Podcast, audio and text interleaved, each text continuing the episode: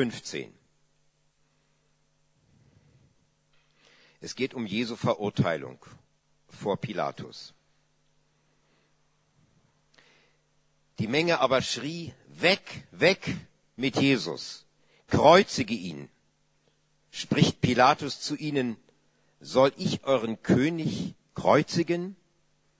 Die Hohenpriester antworteten, wir haben keinen König als den Kaiser.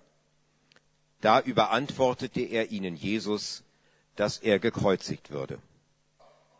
Sie nahmen ihn aber, und er trug sein Kreuz und ging hinaus zur Stätte, die da heißt Schädelstätte, auf Hebräisch Golgatha.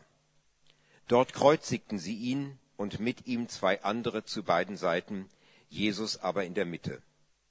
Pilatus aber schrieb eine Aufschrift und setzte sie auf das Kreuz, und es war geschrieben, Jesus von Nazareth, der König der Juden. Diese Aufschrift lasen viele Juden, denn die Stätte, wo Jesus gekreuzigt wurde, war nahe bei der Stadt. Und es war geschrieben in hebräischer, lateinischer und griechischer Sprache. Da sprachen die hohen Priester der Juden zu Pilatus, schreib nicht der König der Juden, sondern dass er gesagt hat, ich bin der König der Juden. Pilatus antwortete, was ich geschrieben habe, das habe ich geschrieben. Als aber die Soldaten Jesus gekreuzigt hatten, nahmen sie seine Kleider und machten vier Teile, für jeden Soldaten einen Teil, dazu auch das Gewand. Das war aber ungenäht von oben an gewebt in einem Stück. Da sprachen sie untereinander, lasst uns das nicht zerteilen, sondern darum losen, wem es gehören soll. So sollte die Schrift erfüllt werden, die sagt, sie haben meine Kleider unter sich geteilt und haben über mein Gewand das Los geworfen. Das taten die Soldaten. Es standen aber bei dem Kreuz Jesu seine Mutter und seiner Mutter Schwester, Maria, die Frau des Klopas, und Maria von Magdala. Als nun Jesus seine Mutter sah und bei ihr den Jünger, den er lieb hatte, spricht er zu seiner Mutter, Frau, siehe, das ist dein Sohn. Danach spricht er zu dem Jünger, siehe, das ist deine Mutter und von der Stunde an nahm sie der Jünger zu sich. Danach, als Jesus wusste, dass schon alles vollbracht war, spricht er, damit die Schrift erfüllt würde, mich dürstet. Da stand ein Gefäß voll Essig. Sie aber füllten einen Schwamm mit Essig und steckten ihn auf ein Isoprohr und hielten es ihm an den Mund. Als nun Jesus den Essig genommen hatte, sprach er, es ist vollbracht und neigte sein Haupt und verschied. Amen.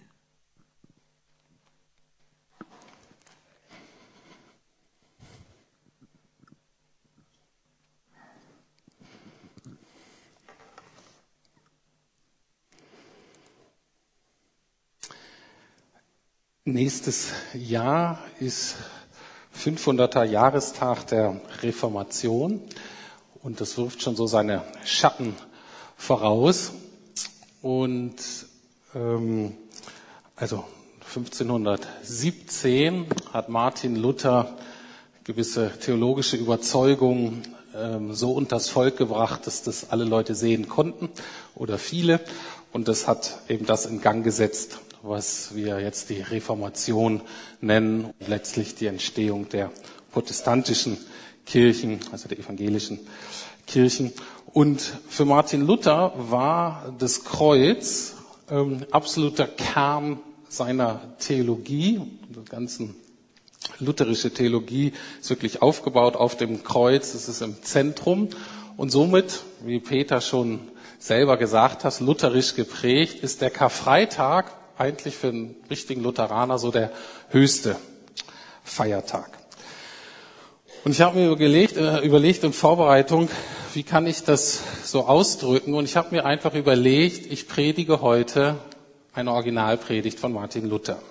Also es ist keine eigene Predigt, sondern es ist wirklich eine Predigt von Martin Luther. Und zwar, die er selber gehalten hat, nicht ganz vor 500 Jahren, aber an Karfreitag am 11.04.1533.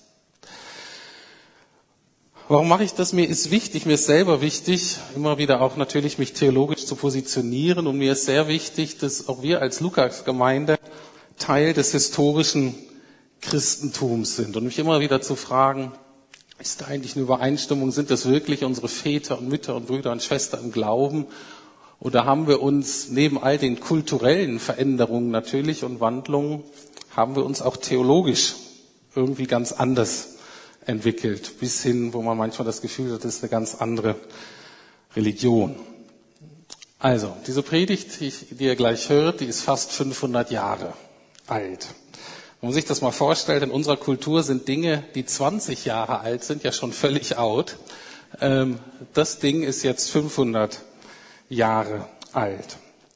Also, es sind Luthers Worte mit ein paar Einstrengungen. Erstens habe ich die Predigt gekürzt, äh, weil sie war bedeutend länger. Und ich habe sie sprachlich aktualisiert, ähm, weil äh, manche Dinge wir einfach nicht verstehen, wenn wir diese Worte benutzen. Also ich musste die passenden äh, deutschen Wörter der Gegenwart finden. Und manchmal ist Luther auch so ein bisschen politisch unkorrekt und das habe ich so ein bisschen äh, rausgenommen. Nicht in der Kernbotschaft, aber in manchen so Seitenhiebe. Die habe ich einfach rausgenommen, weil sie uns ablenken würden. Äh, genau, aber ansonsten ist es wirklich äh, größtenteils wirklich der Wortlaut von, von Luther selber. Ähm, ganz kurze Erklärung noch, ähm, weil das Wort oft gebraucht wird, ohne erklärt zu werden.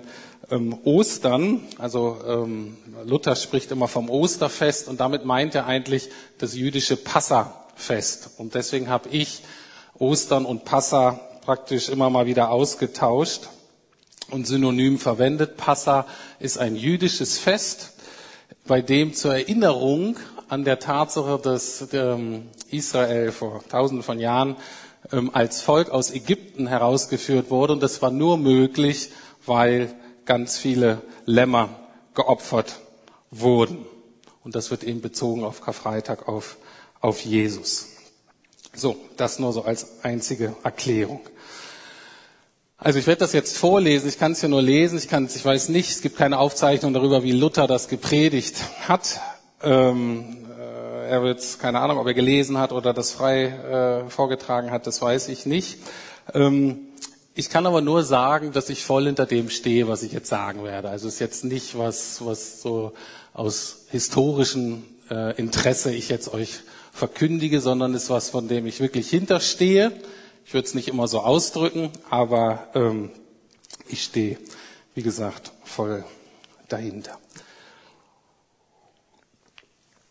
Und in dem Sinn ist das jetzt auch meine Predigt und eure Predigt. Die heiligen Evangelisten beschreiben den historischen Ablauf und besonders der Evangelist Johannes beschreibt die Zeit und Stunden.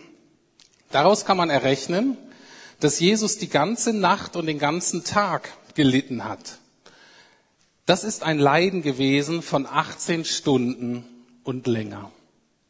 Drei Stunden hat er am Kreuz gehangen, drei Stunden vor Gericht, sieben Stunden, das ist die ganze Nacht, ist er in Kaifers Haus verhört, verspottet und angespuckt worden.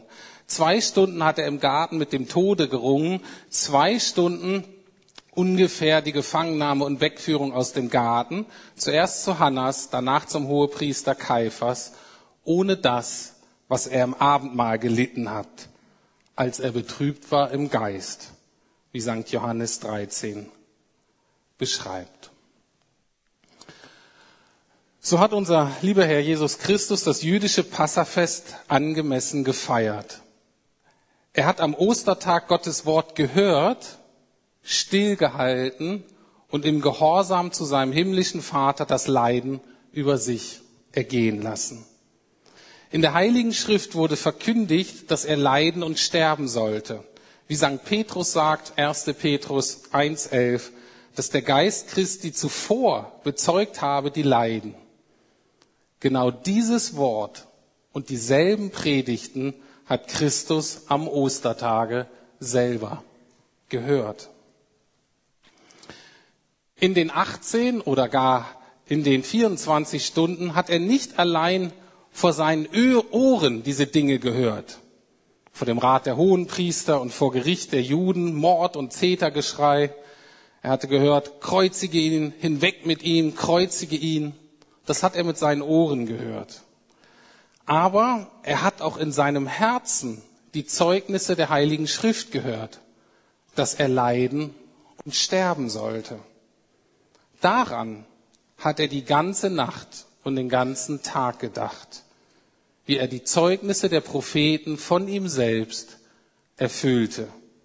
Und deswegen bin ich überzeugt, dass die Leiden der Nacht viel schwerer gewesen sind als die des Tages.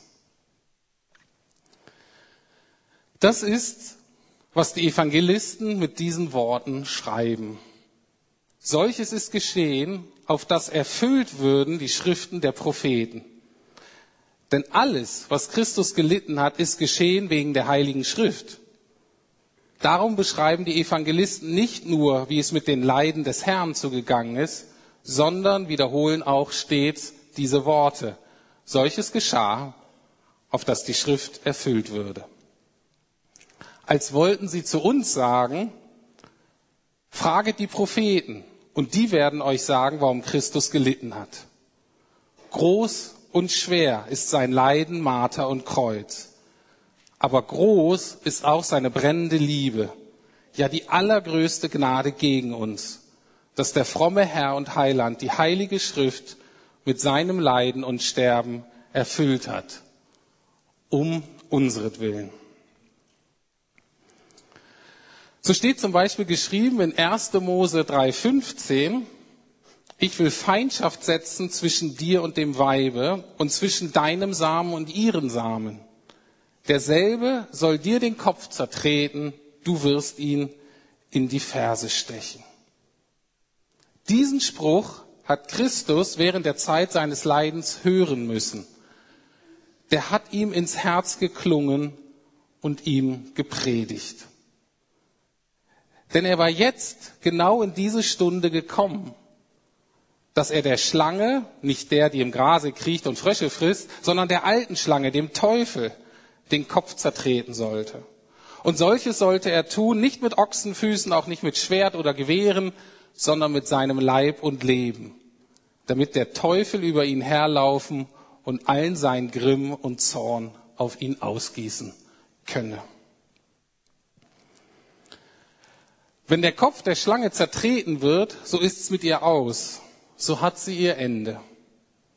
Weil nun Christus der alten Schlange, dem Teufel, den Kopf zertreten hat, so hat der Teufel seine Gewalt und Macht verloren. Der Teufel bleibt uns wohl ein Teufel und die Welt bleibt Welt, aber doch ist dem Teufel der Kopf zerschmettert und Christus hat ihm sein Reich des Todes, der Sünde und Hölle zerstört und ihm seine Gewalt genommen. Diesen Spruch aus 1. Mose 3,15 hatte Christus vor Augen, als er während seines Leidens sagte, dies ist die Stunde, da ich dem Teufel den Kopf zertrete und er mich in die Ferse stechen soll. Das soll und will ich leiden. Heute ist meine Passafeier. Und da ist solch großer Schmerz, Leiden, Angst und Jammer gewesen, die unaussprechlich sind. Es ist eine harte Predigt gewesen. Christus die ganze Nacht und den ganzen Tag gehört hat. Die Zeugnisse der Heiligen Schrift von seinem Leiden. Dies hat er ausgestanden am Ostertag der Juden und damit das Passafest richtig gefeiert und durch solch ein Leiden das Reich des Teufels zerstört, so dass er nun Gewalt hat über den Teufel. Wenn er ein Wort spricht, so ist der Teufel mit seinem Reich des Todes, der Sünde und der Hölle hinweg. Und wer an ihn glaubt, der soll auch gewiss sein, dass ihm Sünde, Tod, Teufel und Hölle nicht schaden können. Es stehen noch mehrere Sprüche in den Propheten, zum Beispiel Psalm 22, verschiedene Verse. Mein Gott, mein Gott, warum hast du mich verlassen? Ich schreie, aber meine Hilfe ist ferne. Ich aber bin ein Wurm und kein Mensch, ein Spott der Leute und verachtet vom Volke. Alle, die mich sehen, verspotten mich, sperren das Maul auf und schütteln den Kopf. Er klage es dem Herrn, der helfe ihm heraus und rette ihn. Er hat ja Gefallen an ihm. Denn Hunde haben mich umgeben und der bösen Rotte hat mich umringt. Sie haben meine Hände und Füße durchgraben. Ich kann alle meine Knochen zählen. Sie teilen meine Kleider unter sich und werfen das Los um mein Gewand.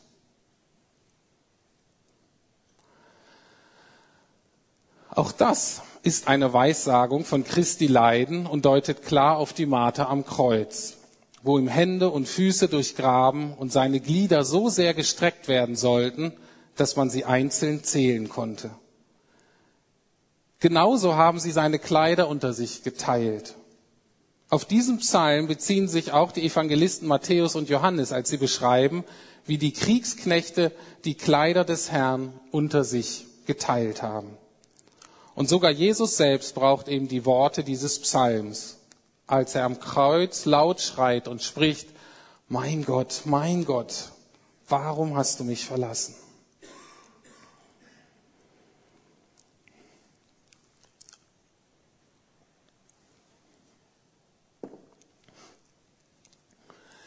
Das ganze 53. Kapitel des Propheten Jesaja ist eine Weissagung von Christus und von seinem Leiden und Auferstehen. Und in demselben Kapitel hat der Heilige Geist die Leiden Christi ja so hell und klar bezeugt wie im Neuen Testament die Apostel. Und diese Weissagung ist durch Christus reichlich erfüllt.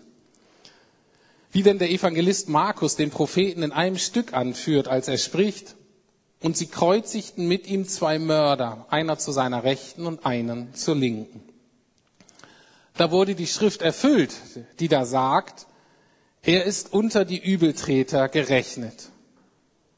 Und zwar der Herr führt selbst diese Weissagung von ihm an und spricht zu seinen Jüngern in Lukas 22, 37, ich sage euch, es muss auch das noch vollendet werden an mir, das geschrieben steht.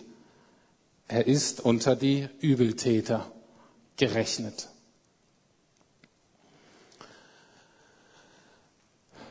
So hat unser lieber Herr Jesus Christus den Ostertag gefeiert, indem er Gottes Wort von seinem Leiden gehört hat und dasselbe mit der Tat und mit dem Werk erfüllt hat.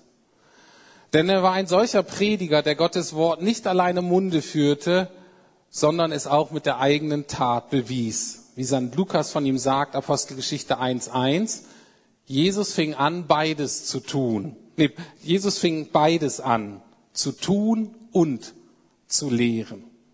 Und das haben die Propheten lange zuvor durch den Heiligen Geist bezeugt, damit wir wissen, dass Christus gestorben ist, nicht um seinetwillen, sondern aus Gehorsam seinem himmlischen Vater gegenüber und aus Liebe und Dienst uns gegenüber. Und das ist auch das vornehmste und höchste Stück in der Passion, das man ansehen und bedenken soll. Dass Christus gelitten hat aus Gehorsam seinem himmlischen Vater gegenüber und zu unserem Dienst und Nutzen, damit die Schrift erfüllt würde. Es ist zu bedenken, wie die Erlösung aussieht, mit der uns Christus erlöst hat, nämlich nicht aus Ägyptenland oder nur zeitlich, sondern eine ewige Erlösung von Sünde, Tod und Hölle. Es ist auch wohl anzusehen und zu bedenken, was die Bezahlung für unsere Sünde gewesen ist. Nämlich, dass Christus nicht Geld oder Gut, sondern sein Leib und Leben für uns gegeben hat. Wie St. Paulus oft rühmt, Christus habe sich selbst für unsere Sünden gegeben. Galater 1,4, Epheser 5,2, Titus 2,14. Und genau so sollen wir bedenken, wie große Marter Christus für uns gelitten hat und wie sauer es ihm geworden ist, dass er blutigen Schweiß gelassen, gekrönt, verspottet, verspeit, zergeißelt, ans Kreuz genagelt und zerstochen worden ist, um unsretwillen. Aber dies ist das größte und höchste Stück, das Christus leiden musste, auf das die Schrift durch ihn erfüllt wurde. Dies Stück soll man sich fleißig vor Augen halten und bedenken, damit man nicht allein die Größe der Erlösung, der Bezahlung und der Marter erkenne, sondern auch Christi Herz und Wohlwollen gegen uns. Wie herzlich gut er es mit uns gemeint hat und wie ein Herz voll Liebe in ihm gewesen ist, dass er sich selbst für uns gegeben hat. Darum sollen auch wir wiederum beide lieb gewinnen. Ihn, der solche Marter für uns gelitten hat, und den himmlischen Vater, der ihm solches auferlegt und befohlen hat.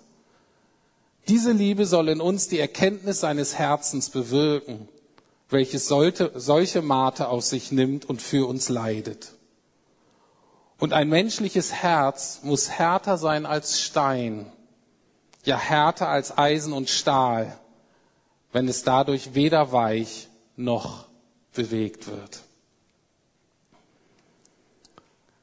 Dennoch geht diese liebe zarte Welt dahin und nimmt es sich überhaupt nicht zu Herzen, ist faul, kalt, undankbar und verachtet solchen großen Schatz. Darum geschieht's auch, dass unser Herrgott sie wiederum dahin gibt, damit sie sich immer weiter entfernt. Und so tut unser Herrgott recht, dass er zu der undankbaren Welt spricht, magst du diese große Liebe nicht, mit der ich dich so väterlich und herzlich heimgesucht habe und meinen lieben Sohn für dich in so großer Marter gegeben, habe, wohl an, so mag ich dich auch nicht. Interessierst du dich nicht dafür, was ich getan habe, so interessiere ich mich auch nicht für dich. Willst du meinen Sohn Jesus Christus nicht haben, so nimm dafür Barabbas, ja den Teufel selbst. Und das ist auch kein Wunder. Wer kann es unserem Herrn Gott darum verdenken? Denn weil er dir seinen Sohn gibt und er sein Leib und Blut für dich gibt, damit er dich aus dem Tod und der Hölle errette, und nicht nur, dass du es nicht beachtest, sondern du schlägst ihm solche Gnade und Liebe auch noch ins Gesicht. So tut er dir recht, wenn er zu dir spricht, wenn du so willst, du kleines Früchtlein, so fahre hin und gehe zum Henker. Wenn man ansieht, wie undankbar die Leute sind und wie sie doch so gar keine Freude an Christus haben, so ist es kein Wunder, wenn Gott zornig wird und die Welt fahren lässt. Denn wer weder die Liebe noch die Freundschaft von Christi empfangen kann und will, der fahre hin zum Teufel und werde auch selbst ein Teufel. Wer kann die Welt zurückhalten? Man predigt aber das Leiden Jesu nicht darum, dass man undankbar werden soll, sondern damit man die große Liebe des himmlischen Vaters und seines Sohnes, unseres Herrn Jesus Christus, gegen uns Menschen erkenne und den Vater und den Sohn wieder lieb gewinne. Denn wer es von Herzen glaubt, was Christus für ihn gelitten hat, der wird nicht ein undankbarer Schurke sein, sondern wird Christus von Herzen zugetan und ergeben sein. Wenn mir einer in Todesnöten, in Feuers- oder Wassernöten zu Hilfe käme und sein Leib und Leben um meinetwillen wagte, dann müsste ich ein total gefühlloser Schurke sein, wenn ich denselben nicht lieb gewinne. Wir haben ja schon jemanden lieb, der uns zehn Gulden schenkt oder leiht. Wie könnten wir es denn hier jetzt nicht sein, da uns Gottes Sohn geschenkt wird? der um unseretwillen in Sünde, Tod und Hölle getreten ist. Sollte man da nicht auch so tun und sagen, das hat mein Herr Jesus Christus für mich gelitten. Darum will ich ihn wieder lieben und sein Wort gern predigen, hören, glauben und demselben folgen und gehorsam sein. Tun wir das nicht, so sind wir tausendmal schlimmer als die, die in der Welt sind. Denn die wissen nichts von dieser Gnade. Wir aber wissen es. Und sind dennoch undankbar und vergessen, dass wir durch Christus von Sünde und Tod erlöst wurden. Dass man nun solches verachten soll, das ist sehr schrecklich.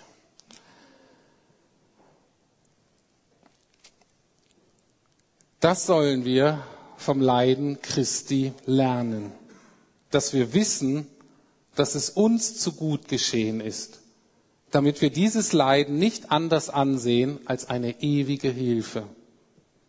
Sein blutigen Schweiß, seine Nachtangst und sein Kreuzleiden soll ich folgendermaßen deuten und sagen, das ist meine Hilfe, meine Stärke, mein Leben, meine Freude. Denn solches alles ist geschehen, damit wir Frucht und Nutzen davon haben sollen. Und damit wir glauben, dass es unseretwegen, unseretwegen geschehen ist. Und dass wir ihm vom Herzen danken. Wer das tut und auf das Leiden Christi so reagiert, der ist ein Christ. Er hat uns ja solche Wohltat gezeigt, damit wir das nie mehr vergessen sondern ihm immer dafür danken und uns damit trösten und sagen, sein Schmerz ist mein Trost, seine Wunden sind mein Heil, seine Strafe ist meine Erlösung, sein Sterben ist mein Leben. Niemand kann es ausreichend predigen und sich auch nicht genug darüber verwundern, dass eine so hohe Person vom Himmel herabgekommen an unsere Stelle getreten ist und den Tod für uns gelitten hat. Wir sind sehr gnädig heimgesucht und sehr teuer erkauft worden. Widerfährt uns nun etwas Schlechtes, etwas Übles, zum Beispiel, dass wir verführt oder sonst wie geplagt werden, so mögen wir unserer Undankbarkeit Schuld geben.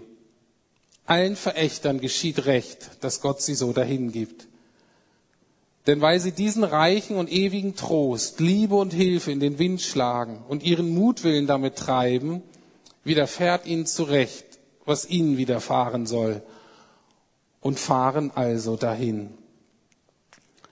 Wir aber sollen an dem treuen Heiland und frommen, frommen Haupt Jesu Christi, der für unsere Sünde gekreuzigt und gestorben ist, wir sollen festhalten.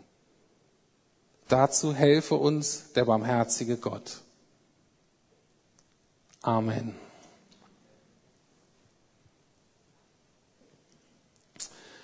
Wir werden jetzt gemeinsam das Abendmahl feiern, was ja auch zentral zu Karfreitag gehört und so nochmal persönlich nochmal ganz bedenken was da geschehen ist für uns. Und ich möchte zwei Dinge, die wir heute vorher tun wollen, bedenken wollen, bevor wir denn Brot und Kelch nehmen. Das Erste, was wir gleich machen, ist, dass wir ein äh, gemeinsames Schuldbekenntnis sprechen oder eine Einladung, das mitzusprechen. Und das Zweite, was mir heute Morgen ganz wichtig ist, dass jeder von uns sich prüfen soll, ob wir da, ob es noch nicht Menschen gibt oder einen Menschen, dem wir vergeben müssen. Es ist sehr deutlich, dass Jesus gestorben ist, um uns letztlich mit Gott zu versöhnen. Und das Neue Testament macht sehr deutlich, dass wir deswegen, wenn wir versöhnt sind, wenn uns vergeben würde, dass wir alles tun sollen, um selber in versöhnten Beziehungen zu leben, um anderen zu vergeben. Das heißt, dass wir nicht rumlaufen mit Bitterkeit oder Gleichgültigkeit oder falsch verstandener Toleranz unserem Nächsten gegenüber. Ich weiß, manchmal ist eine volle Versöhnung nicht möglich, aus unterschiedlichen Gründen, aber dass du heute vielleicht einfach nochmal Zeit nimmst und guckst und die Zeit dazu nutzt, was du tun kannst, um dieser Person zu vergeben, bevor du dann am Abendmahl teilnimmst. So, wir wollen vor dem Abendmahl gemeinsam unsere Sünden bekennen. Ich bitte euch dazu aufzustehen, jetzt den Beamer an, wunderbar. Und zwar läuft es so ab, dass ich das ähm, lesen werde, wo der Leiter steht und dass wir dann alle langsam das lesen, was da vorne steht. Ich gebe euch noch so ein bisschen Zeit jetzt, dass ihr euch nochmal überlegt und prüft, kann, will ich das überhaupt mitsagen? Wenn ihr es sagt, sagt von ganzem Herzen, mit ganzer Überzeugung.